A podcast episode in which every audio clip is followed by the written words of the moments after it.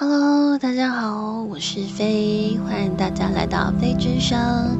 听我分享生活中的大小事物。嗯，今天的主题的话呢，我今天原本要讲的主题就是可能下礼拜或下下礼拜再讲这样。我今天想要先说另外一个主题，就是分享一下新入手的。平板，嗯，作为一个一直以来都是用安卓系统的人来说，我其实很担心 iOS 系统不好上手。但是我评比了各个我需求上想要使用到的东西，然后还有一些其他的考量的话，我最后入手的平板是 iPad mini 六。然后据说是最欠买的平板，嗯，但好像是说本来就是习惯用，呃，iPad mini，就是应该是说本来就习惯用 iOS 系统的人，然后本来你可能本身有在用 iPad Pro 的人，可能会觉得还好，但是像我这种就是从来没有接触过 iOS 系统的人的话。iPad mini 算很好上手，而且对我来说算实用，因为我最大的用途的话，大概就是，嗯，除了看东西以外的话，大概就是做随身的笔记资料。那它的大小刚好跟我平常会使用的笔记本的大小差不多。那还有一个很方便的部分的话，是我一定要说，就是，呃，要买。就是 iPad 系列的平板的话，我觉得一定要买那支笔，对，嗯，因为它完全就是可以重现，嗯，也不是重现，就是应该是说它可以让你跟平常写字记笔记一样之外呢，它有很多的使用上都很方便。那因为我最高会用频率的东西的话，基本上都是笔记的类型。就是熟悉我的人都知道，我很喜欢抄东西之外，我还会随手记很多的东西。所以其实我有很多的笔记本跟一些我写字的纸之类的。那因为这样子，其实就是我都留着，可是问题是我整理起来就很不方便，因为很杂乱。那现在有 iPad mini 之后，就是我可以把它全部都汇整整理起来，这样，所以对我来说是很方便的事。那再来的话，就是我平常也会用行事历，就是那种什么年历的那种计划本之类的书局有。可是因为对于我个人的需求来讲，我其实常常都要找很久，因为有的功能我可能不需要，可是有的功能我如果需要，但是它的排版跟设计有时候可能我不是那么喜欢，那这时候我就要说，就是我觉得 iPad mini 就是可以使用的笔记系统对我来说很方便。那我看了一下分享有两种，一个是 GoodNote，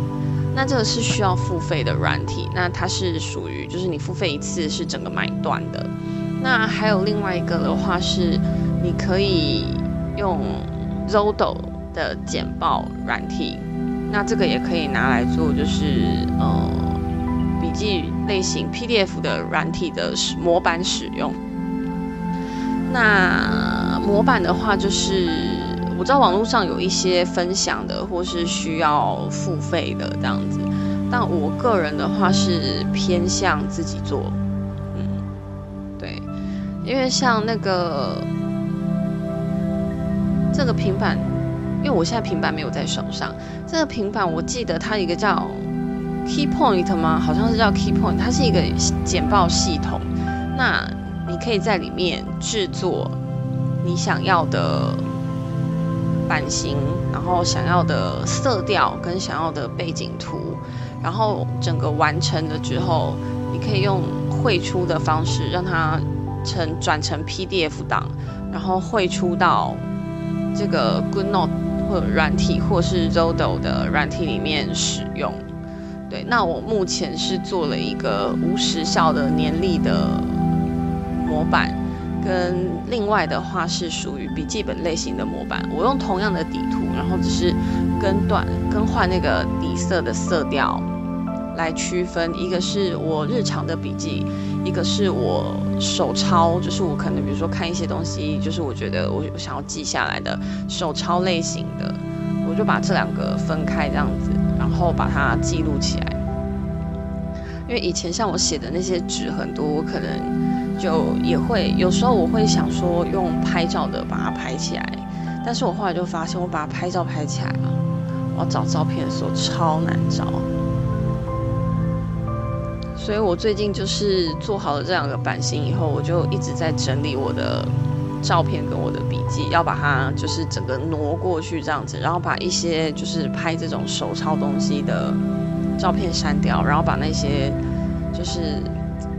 可能大小不一样啊、颜色不一样啊的那种纸都把它就是抄完以后就把它丢丢掉，所以就引发了一个小小的悲剧，就是写字写到手痛。样大家就知道我最近到底多惨了。这样又要整理东西，又要学习东西，还要做笔记，这就算了。然后写字还写到手痛，超可怜的。然后这几天才在按摩，刚好最近又比较虚弱，然后又在吃药调养身体，我就觉得真的是太为难我的身体了，这样。那嗯，前面这边的话就是我的。平板，嗯，iOS 系列，对，第一次接触 iOS 系列的初体验跟平板，那用到目前为止的话，我是都觉得很满意的。哦，对了，还有就是因为它的充电孔啊，iPad mini 的充六的充电孔是 Type C 的，所以我就觉得非常好，因为就是我不用。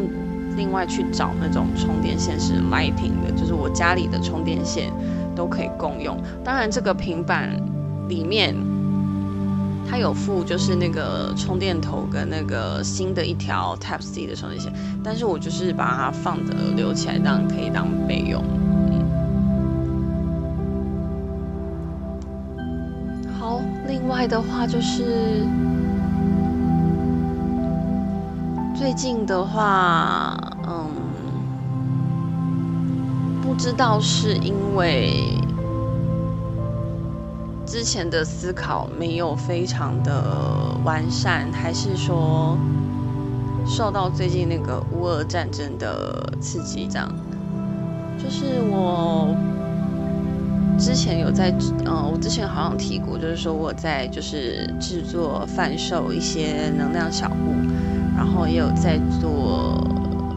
个粘的部分。那最近的话，我以前的方式是，嗯，我偶尔会做公益个粘，然后就是凭对方近期捐款的收据，你可以选任何公益团体收据，然后。